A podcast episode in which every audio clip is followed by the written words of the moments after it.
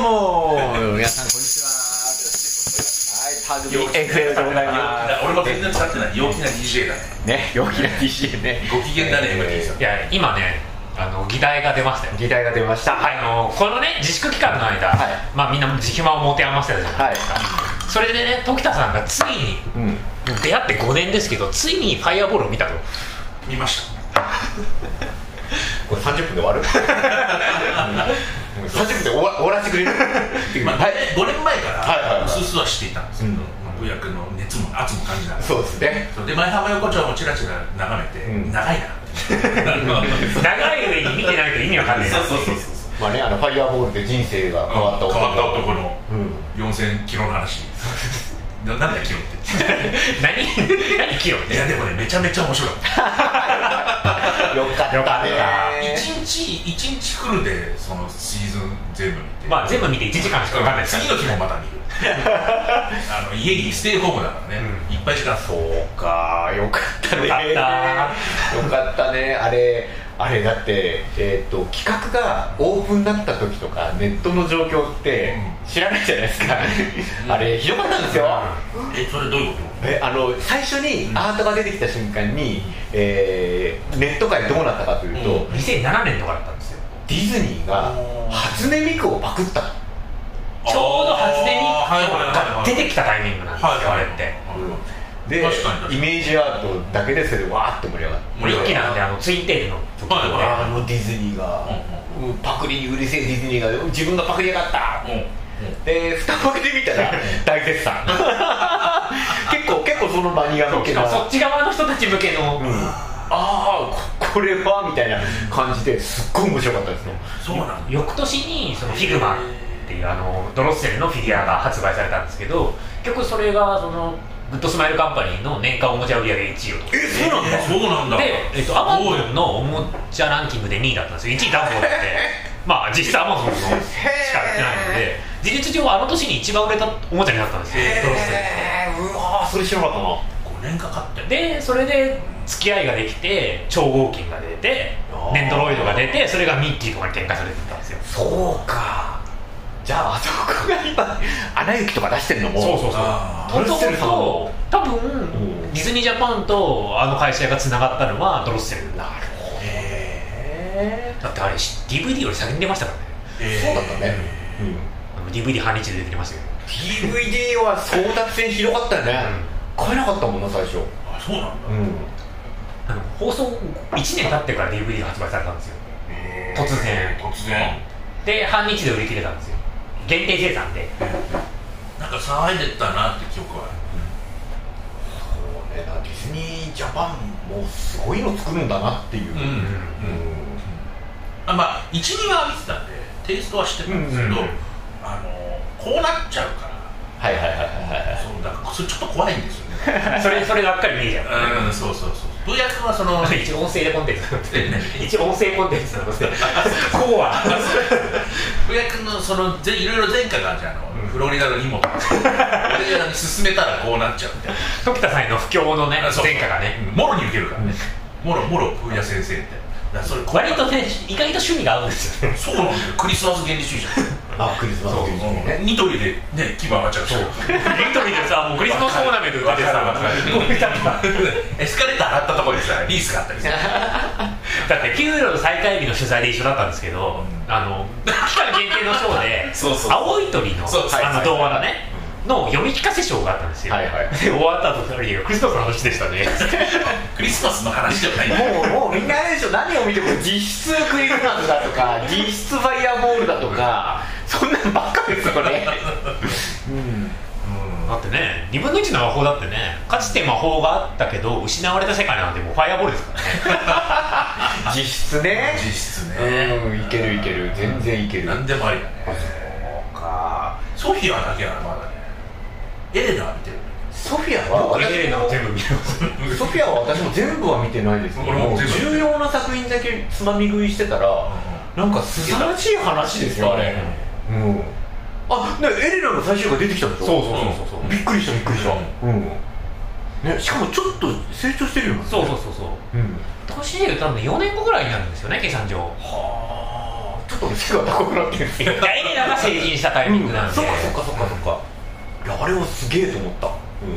でなんかエレナの最終回のゲストあのーうんキャストの中に名前が入ってなくて、逆にあこれ出るなって いう、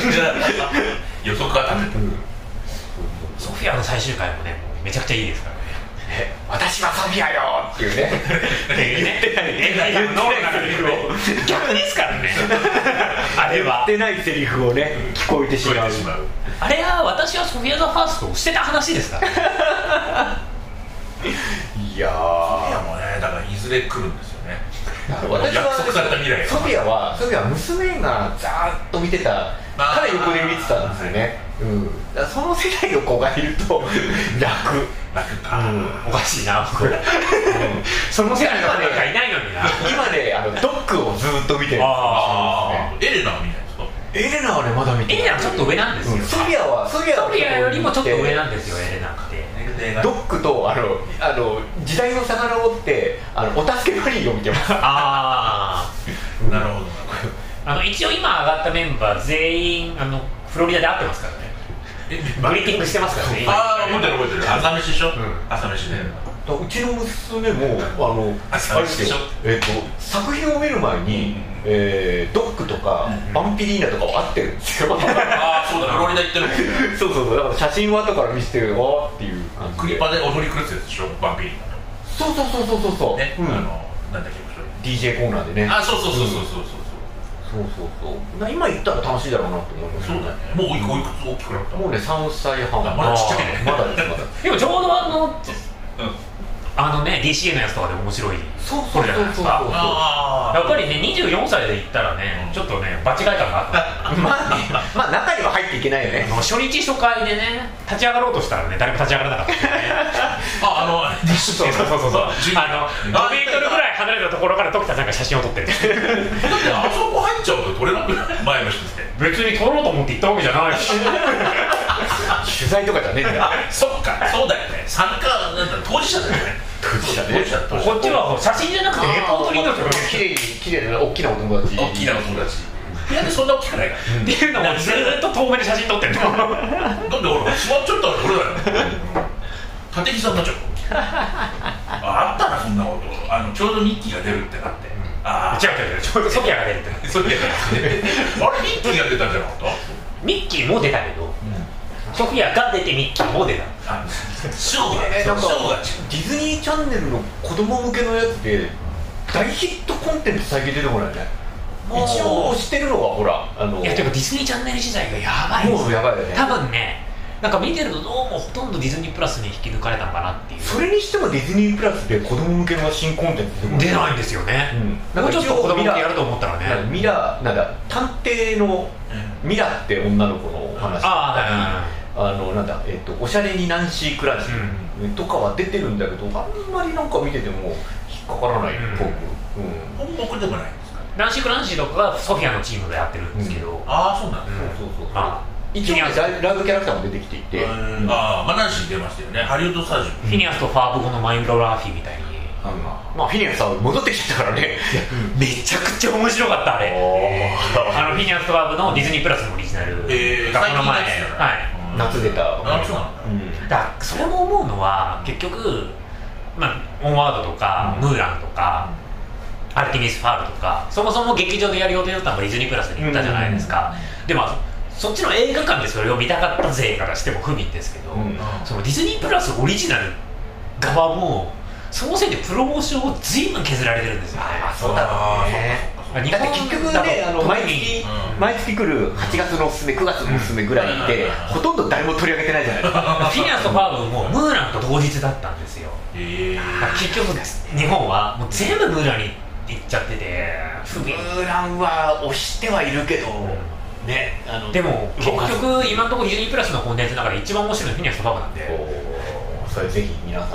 まだそうね俺フィニアスとファーム自体ねあのつまみ食いでしか見てないんでねだからフィニアスの、まあ、見てるから面白いっていうのもあるんであすけそれど、はもう間違いないじゃないですかいや概念としてもすごい良くてへちょっとこれ少しまあなんか、まあ、ネタバレにはならないところなんですけどじゃあそうだ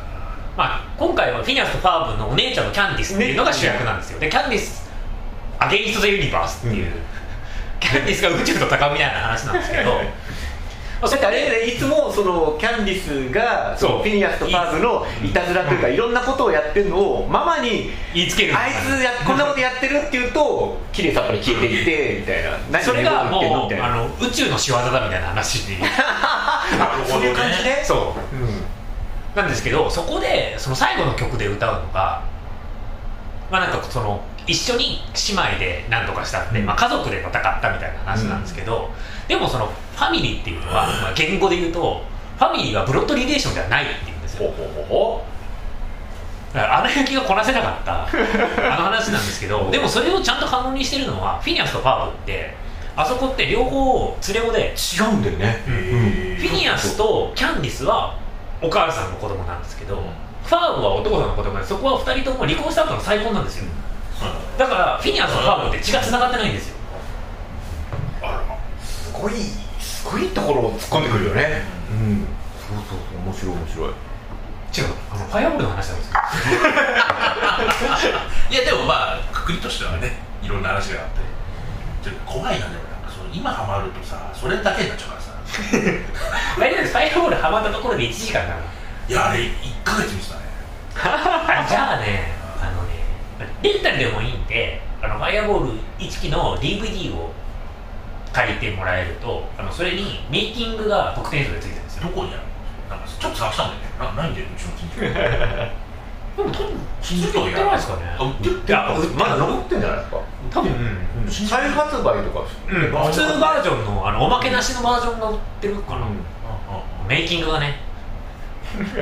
あれはなんか作り手の愛がまたすごいよねいまだにツイッターアカウントがたまに稼働するんですよ、うんうんでたまに稼働して投稿があると鬼 RT される んでだってすごいですよああの愛されてるツイッターでフォローしてる中で唯一あのフォロー通知つけてますもんファイアボールだけなんか逆に言うとつけてないんだろうたまに本当にたまに突然ポロッと投稿するんでへー本当びっくりするんですよね、うん、でなんかあのーああこれディズニー社内のプロモーションの本流ではないところがやってるみ たいな、うん、それがすごい、だってこれ3期、えーファイアボールユーモラスのうん DVD って、ブルーレイってあのムービーネックスじゃなくて、うんサンドロのおまけで出したんですよ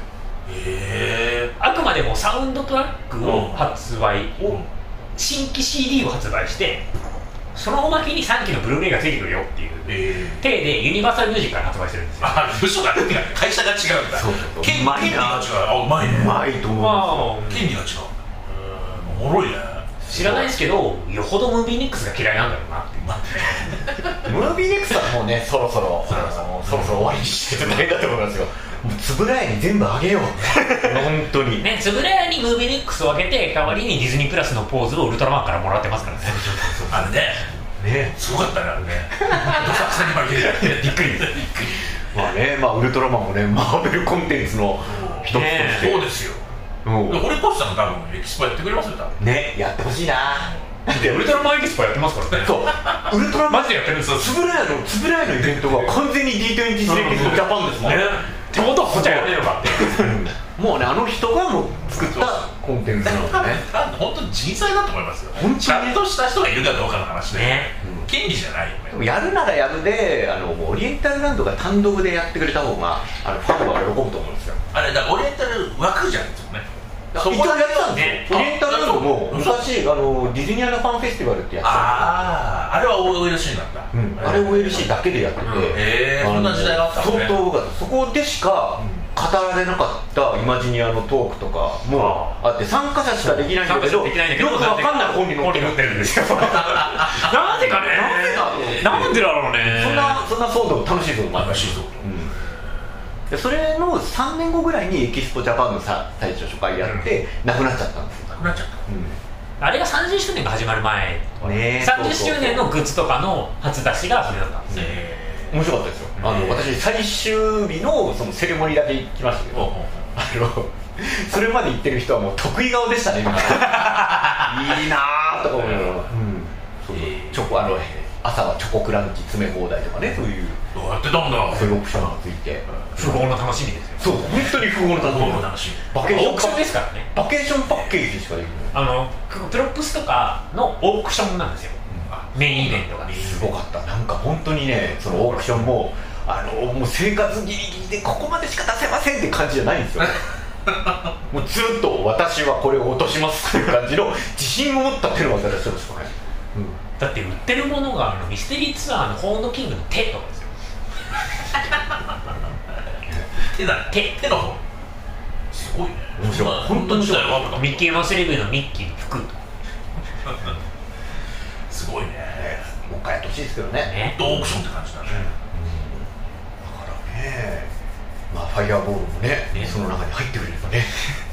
でもあのね23年前のエキスポでドロッセラーって写真撮りま したようんファイアボールあのオークションで出てね出てましたね結構高値で売られて たんであこれがファイアボール班の式になってくれればいいな それであの最初の DTC レキスポジャパンのにファイアボールの今のところ唯一のファンイベントがあったんですよえーあれ行きたかったあれ行きたかったあの当時だからディズニーチャンネルはあのシネマエクスピアリでコンテンツを全部やってたんですよ、はいはい最初の初回はへーでその中でフィニアスとファウンのファンイベントとかいろいろあったんですけどえあのちなみに僕はソフィアの上映を見るためにあ の TDR 公演をずらすっていう でファイアボールが最終日の夜7時からとかーえでで裏であの伝説の ABEX とかやってたんですよなんかあの早朝から出て、うん、ーチラチラ聞いた話だな古き良き時代古き良き時代まあそんなね D23 エキスポもう2022年に、やるっていうえーね決定いたしまし本た家はね特にアナハイムやんのアナハイムコンベンションセンター でどうしようまあでもなんかでもなんかもう言ったあんだのろうねディズニープラスがあのみんなで見るあそうそう形がそうそうでウォきッるチパーティーモードもねそうそうそうで、うん報道が出たじゃないですかあれを DJ エキスポでやるんじゃないかなって思うんですよねそんだけはあのねまともにできると思ってないんですよ2022年前回のエキスポがあの初めて YouTube ライブが入ったじゃないですか、ねそうそうそうでそれによってレジェンドセレモニーが入ったんですけど、うんおそらく YouTube ライブのためにレジェンドセレモニーのやり方が変更されたんですよねはいはいはいあの、はいは前々回まではレジェンドセレモニーってなんかレジェンド受賞があって謎のお歌タイムがあってレジェンド受賞があって、またお歌タイムがあってって感じだったんですねそうですね今回はオープニングアクトで歌ってでそのままレジェンドセレモニーに入ったじゃないですか、でオープニングアクトは YouTube ライブでは切られてたんですよねいなるほどねなだかるほら多分原どね理関係ではいはい確かにっ確てかこにとは YouTube ライブを優先してセレモニーを組み上げたってことそうだは、おそらくあれは実験だと思うんですよねあー実証実験だと思うんですよね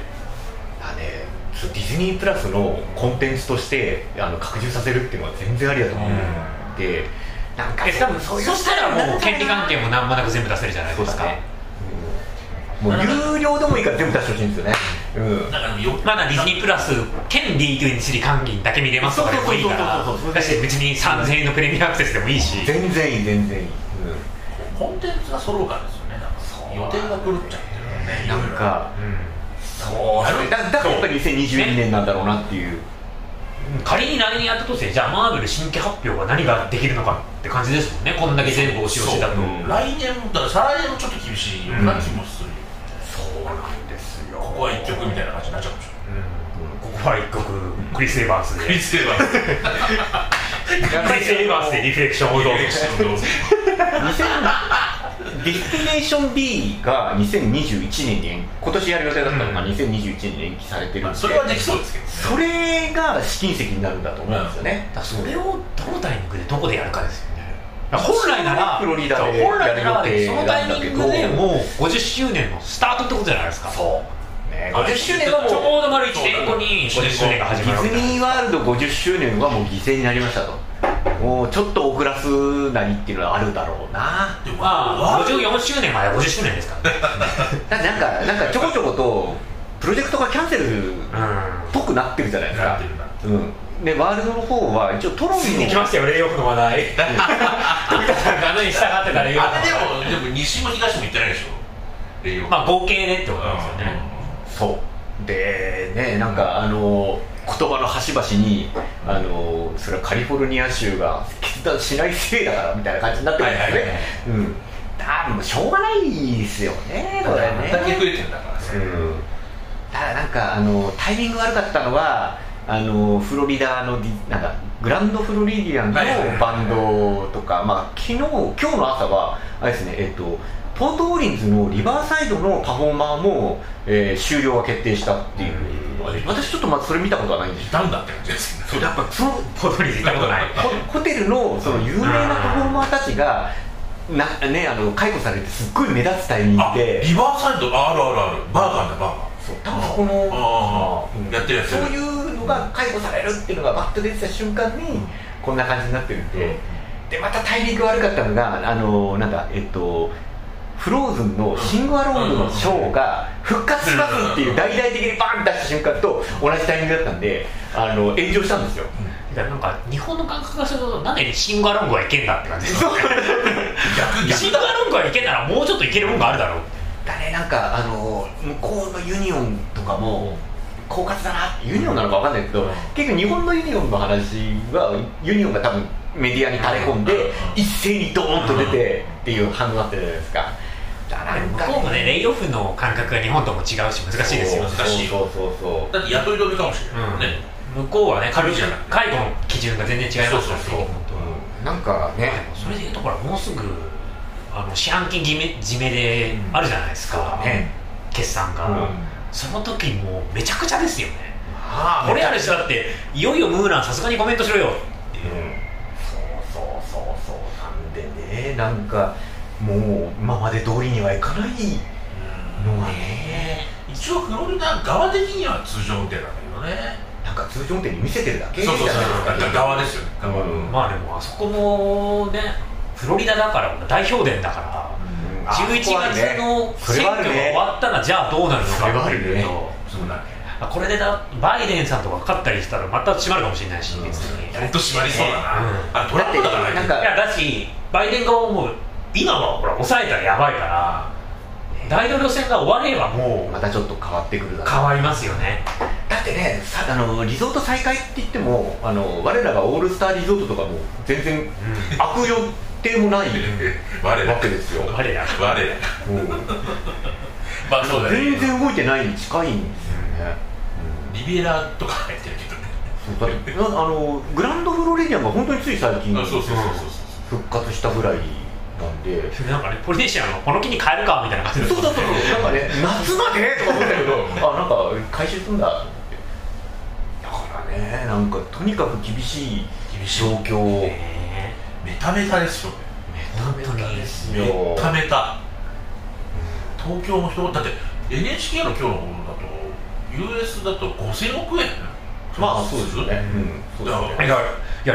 もう冗談みたいな話ですよリアルにディズニーの全世界の全部の中で今一番儲かってるのツイステだと思いますうんよああ いや本当にいや本当にそうまねああんだけ去年はパークがあんだけ儲かったのに一定して地に落ちちゃったもんねねああこんなん今までないないよねいや映画も天才でいやすごいねアイガーのね引きのタイミングは素晴らしいですねアイガ大ー統領なるんじゃないなるよいやいやそう思うのは、あるよアイが、まあ、明らかにあの自伝を読んでる限りあの正解を狙ってるじゃないですか、うんそうねあそこまで野心バリバリ出そうと思ってなか ったそうだよねで、まあいやそう考えるとあんなに上海について触れられてないのってもうアイガーの中で今あ後大統領とか目指していくに通る通る上で上海ディズニーランドを俺が作ったってここで言うのはマイナスーって思ったんじゃないかなってあーまあいそううだねそうだねそれはそうかもしんないもう最初のエピソードとしてだけじゃないですか、うん上海の初日にこういうことがあってのエピソードだけじゃないですかもうあの時点でアイガーの中では中国は上海ディズニーランドはマイナスになるなって思ったんじゃないのかなっていう、まあまあ当時からねそのチベットの問題とかずっとあったし、う多分そのうちセレモニーの写真もボブ・チェイペルに差し替わってたりして言ってなかったもんん、きついなボブあチェれは うんうん、ボブチェイ君なら出航をし命じるみたいな感じでね多分なるかもしれないじゃなきゃ本当にアイガーがパークに全く興味がないかぐらいじゃなきゃおかしいじゃないですかあの時点でね確かにねまあねなんかこんなに動くとはね1月2月の頃には思ってなかったよねね持ってないよいや持ってない帰りの飛行機でも思ってなかったですよ、うまだヘラヘラしましたもん、うんそうだよねその時に思ってたらもうちょっと急いで記事あるかもでも春にアイガーの方出た時にあの本当スピルバーグに寄せてるんですよねあのあそうなんですあのスピルバーグも、はいスタジオに勝手に入って、うん映画撮ってっていう,、こうサクセスストーリーがあるんですよ、表向きうの、んアイガーもそうじゃないですかスタジオの雑あ用でーうねんでスピルバーグにこうあ帯こういうことなんいやだそうそうそうそんなさなんか夢のある少年のサクセスストーリーもしかしたら今後、うんもうアイアイズナーと一緒で終わった後にどんどん悪評が流れてる っていう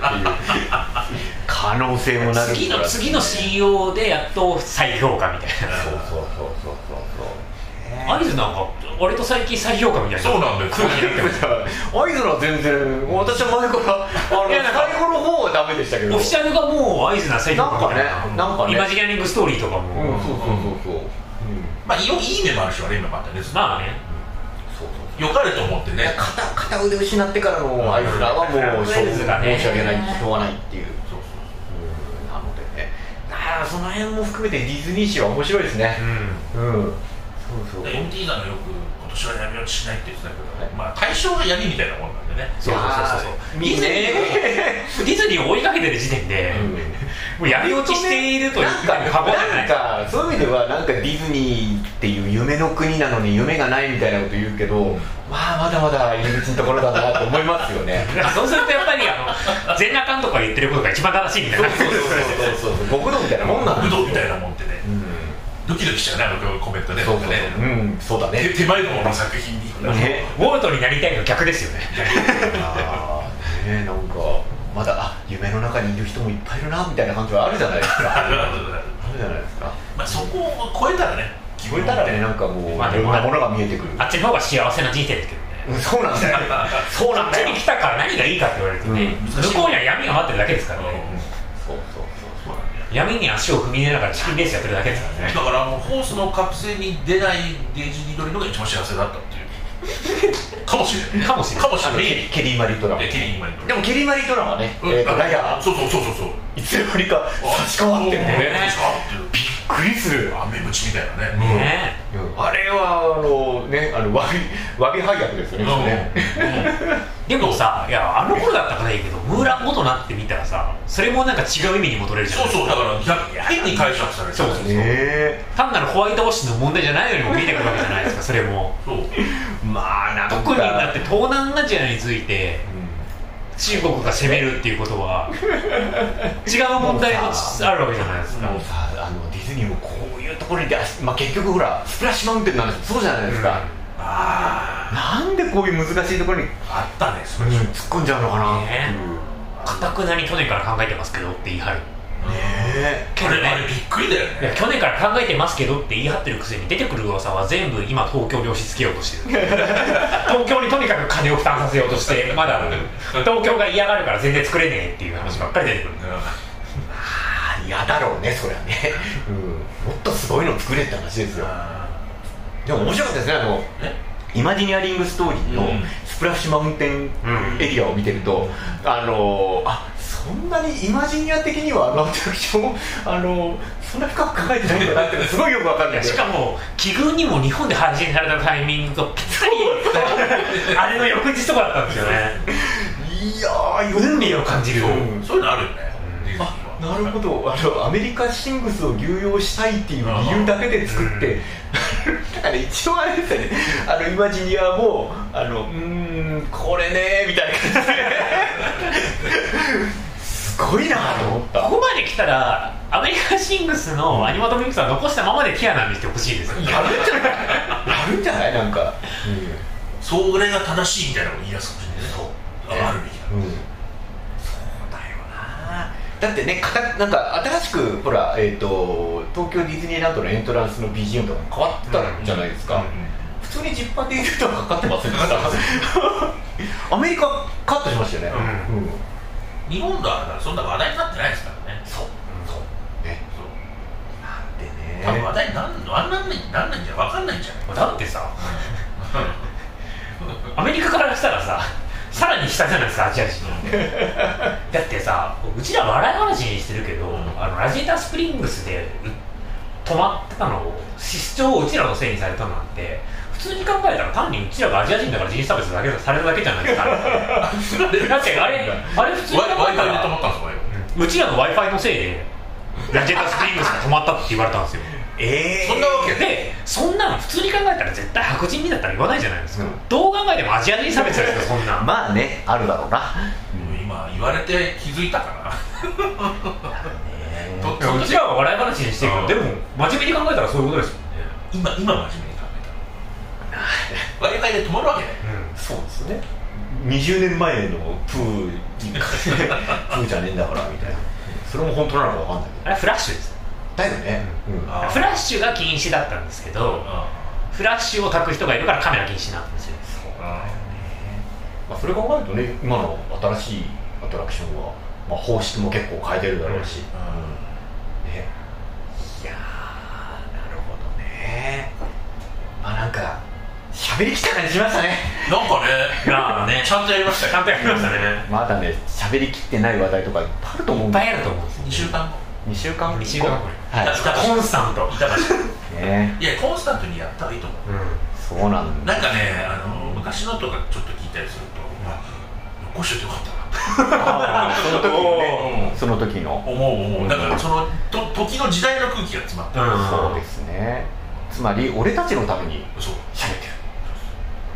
リスナー3人はこの3人だったっていうねこう観客さん全然 OK ですとで M- M でもだけねそれ重要だと思うんですよ 闇落ちしないのポイントはそこですそうそううんそうでこれは M たけさんを救う回だからねこれまあ、うん、それは否定はできない否定はできない大丈夫俺闇落ちしてないっていう回ですよねそうですそうですうん、だねなんかそうですねなんで自分のサイトをやってるのが自分のためなんですっていうねお金じゃないんですっていうところをたまに認識しない再確認しないとそうそうそうそう流れに飲まれてねあの YouTube とか撮っちゃうからね俺やりそうじゃやないりそうやりそう、ううんんハロー、ね、もうなんで英語 なんだもうなんかこうつかみが重要なんだろうなみたいなそうですよ考え始めちゃったりするとねうん YouTuber かやるならトップを目指したいねやらねえけどやらねえけどやらねえけどやるならトップ目指すやるならトップですねやっぱその初日にハロウィングッズ、で全も部ね、なんか嫌な全部嫌な予感するのはね、やり始めた瞬間にね、あの吉田ファミリーとかが入ってくるんですよ、どういうこと勝ち目がないってやつ、そうしたらコラボ申し込んでやろう、やっぱあの申し込まなくても来るからやっぱ全部買って全部捨ててみたって感 じそうそうそうそう、それぐらい過激なことね、ねもう真っ先に YouTuber が喋りそうなことを語って みたい相手の相手の出方を潰していくっていうねハロウィングッズを全部買った上でメントスコーラをやってみた後ろにね後ろに並べる後ろにハロウィングッズが並んでるってうんまあ多少のいいねは来るけど多少のねめちゃくちゃ失うよ失うものをいいいよやゼロにゼロになるもんゼロ焼け野原だからなのでねでそれを避けるためにこのね回をねそうそうこのこ回でれね発散していくんということでねそうですよえー私たちも頑張っていかなければ頑張っていかな毎回か締めこんな感じですよね頑張毎って回締め頑張っていかなきゃ何に向かって頑張ってんだったらそう夢じゃないですかねああらウォルトさん大丈ウォルトを目指してウウォォルルトトをを超超ええてていいくとうん夫ウェルウォルトの意思をね継いだ俺たち がウォルトこと俺たちがね頑張っていこうと頑張っていいうここうとですということで「ということ匠で FM」久しぶりの収録でございましたけれどもいかがでしたでしょうかいやー楽しかったですね俺たちがね 俺たちでもなんかねちょっと成長したような気もするねえ いやなんかほら前はさなんかわーわーわーっつってね 今もわーまあわまあー今も間違いなくわーわーわーまであすわーわーわーなんてやっぱりディスタンスがあるおかげでねああそれかということでね、あの今日を境にね、この3人がパタパタと倒れていくことがないように、ね、あの責任を持って頑張っていきたい胃と思います薬飲ませてあげれば復活するからそうですね復活してダンスできるからうん魔法のものは魔法のものはそう